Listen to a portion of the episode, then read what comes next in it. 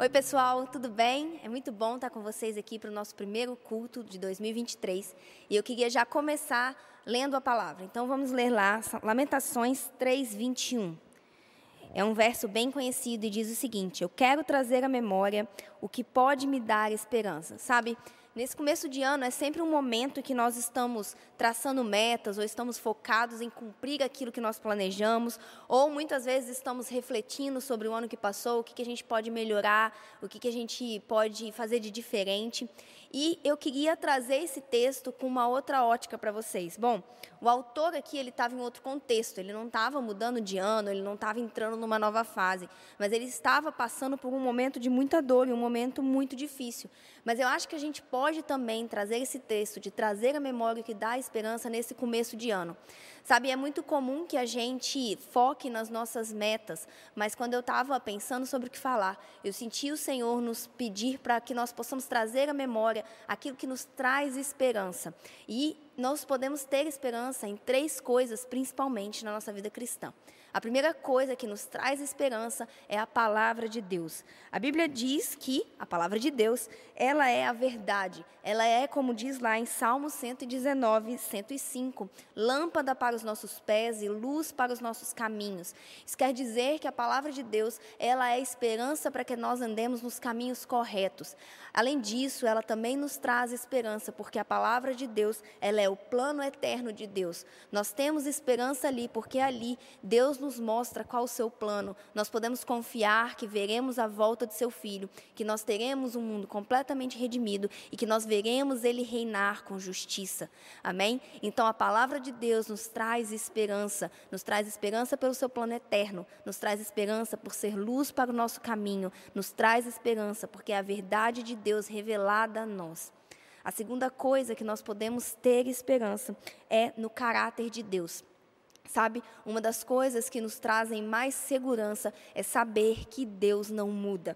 A palavra nos diz lá em Tiago 1,17 que o Senhor não muda. Então nós sabemos que podemos caminhar na firme certeza de que aquilo que Ele fala é certo e é verdadeiro. Nós podemos também saber que o seu caráter é o mesmo hoje e para sempre será. Deus nunca deixará de ser Jeová Rafá, aquele que provê. Deus nunca deixará de ser aquele Deus que nos vê. Deus nunca deixará de ser Emanuel, Deus conosco.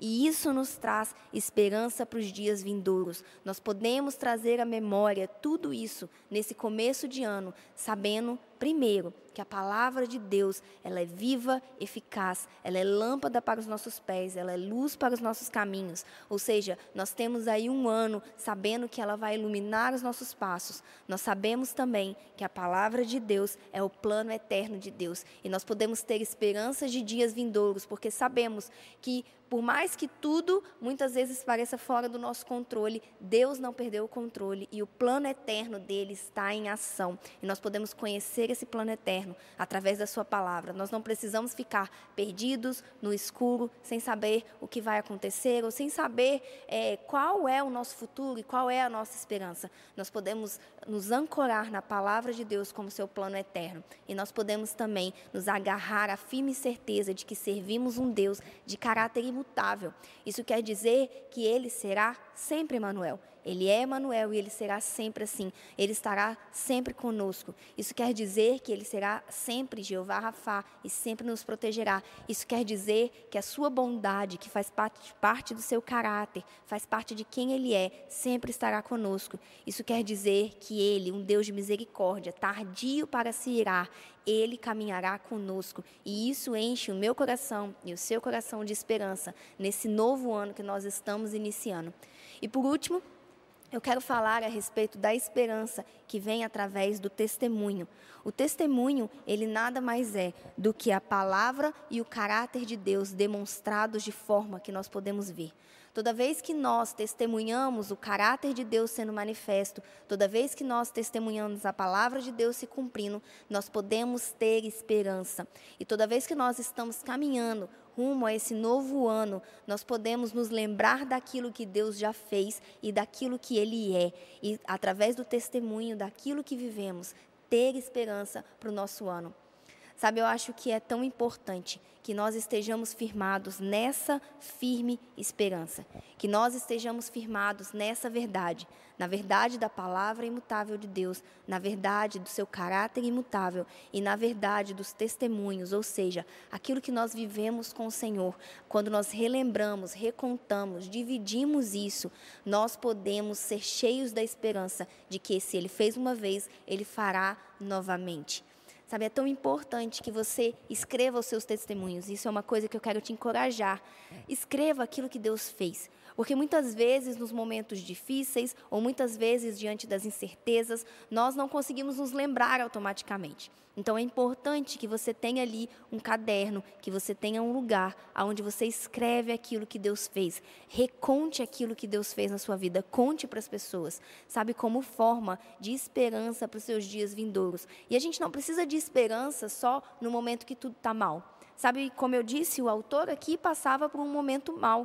Mas nós precisamos de esperança também quando começamos novos caminhos, quando entramos numa nova caminhada, como é o caso hoje, nesse início de ano. Nós temos uma escolha na nossa frente. Nós podemos escolher estar esperançosos ou afirmar a nossa esperança nas metas que nós traçamos e, por causa disso, nos nossos próprios esforços.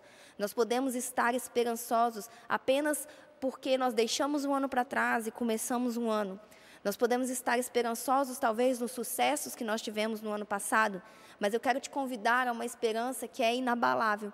Eu sinto o Senhor nos convidando a trazer à memória o tipo de esperança que não será abalada, o tipo de esperança que está firmado, primeiro, na palavra dele depois em quem ele é e terceiro na lembrança de seus do testemunho daquilo que ele fez.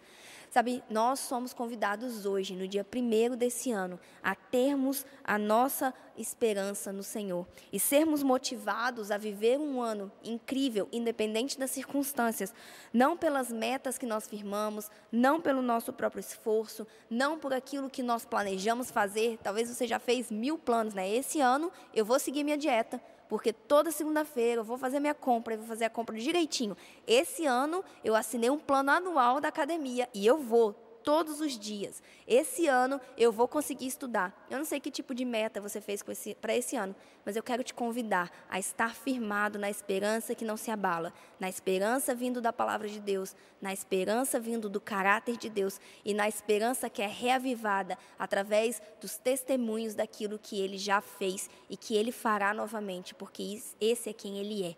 Amém?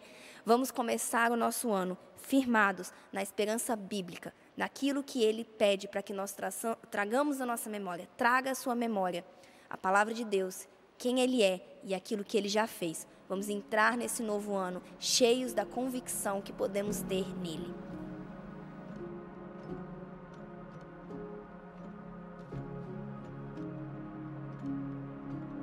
É isso, pessoal. Muito obrigada por estar conosco no primeiro dia de ano e para que a gente seja cheio da esperança de Deus. Nós queremos lembrar que domingo que vem nós estaremos com culto presencial. Eu já estou morrendo de saudade de vocês, doida para a gente cultuar e adorar juntos no próximo domingo. Tivemos lá